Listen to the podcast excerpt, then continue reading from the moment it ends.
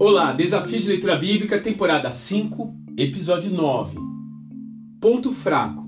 Juízes, capítulo 16. Ainda no ventre de sua mãe, Sansão havia sido consagrado nazireu. Isso significava que ele deveria se abster de vinho, não comer alimentos considerados imundos pela lei, não cortar seu cabelo e, evidentemente, deveria ter uma conduta de vida ilibada. Entretanto, após a brilhante atuação em Lei, Sansão parece ter voltado a ter atitudes de um jovem transviado.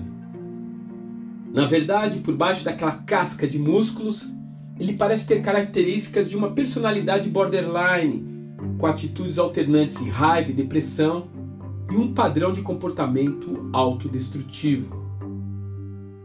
A sua autoconfiança o leva a não temer frequentar a casa do inimigo, mas ele usa de sua espetacular força para atender os seus próprios apetites carnais.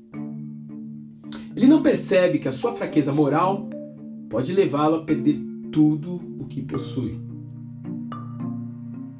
De fato, ele deixa-se conduzir para dentro da armadilha que lhe foi preparada e se torna cego e impotente, em uma figura de escárnio e diversão que representava a vitória de Dagon sobre Yahvé. Mas a miséria traz reflexão, e assim, com orgulho completamente aniquilado, o contraditório juiz parece pela primeira vez disposto a usar o seu dom em sintonia com a vontade de Deus, e desfere, para surpresa dos seus inimigos, o golpe mais destrutivo de toda a sua vida. É comum as pessoas pedirem força, saúde e sucesso para Deus.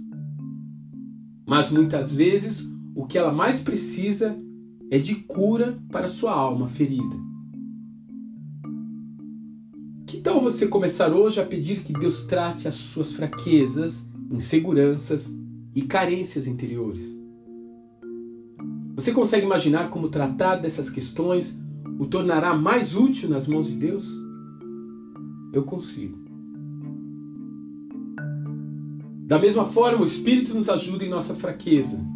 Romanos capítulo 8, verso 26.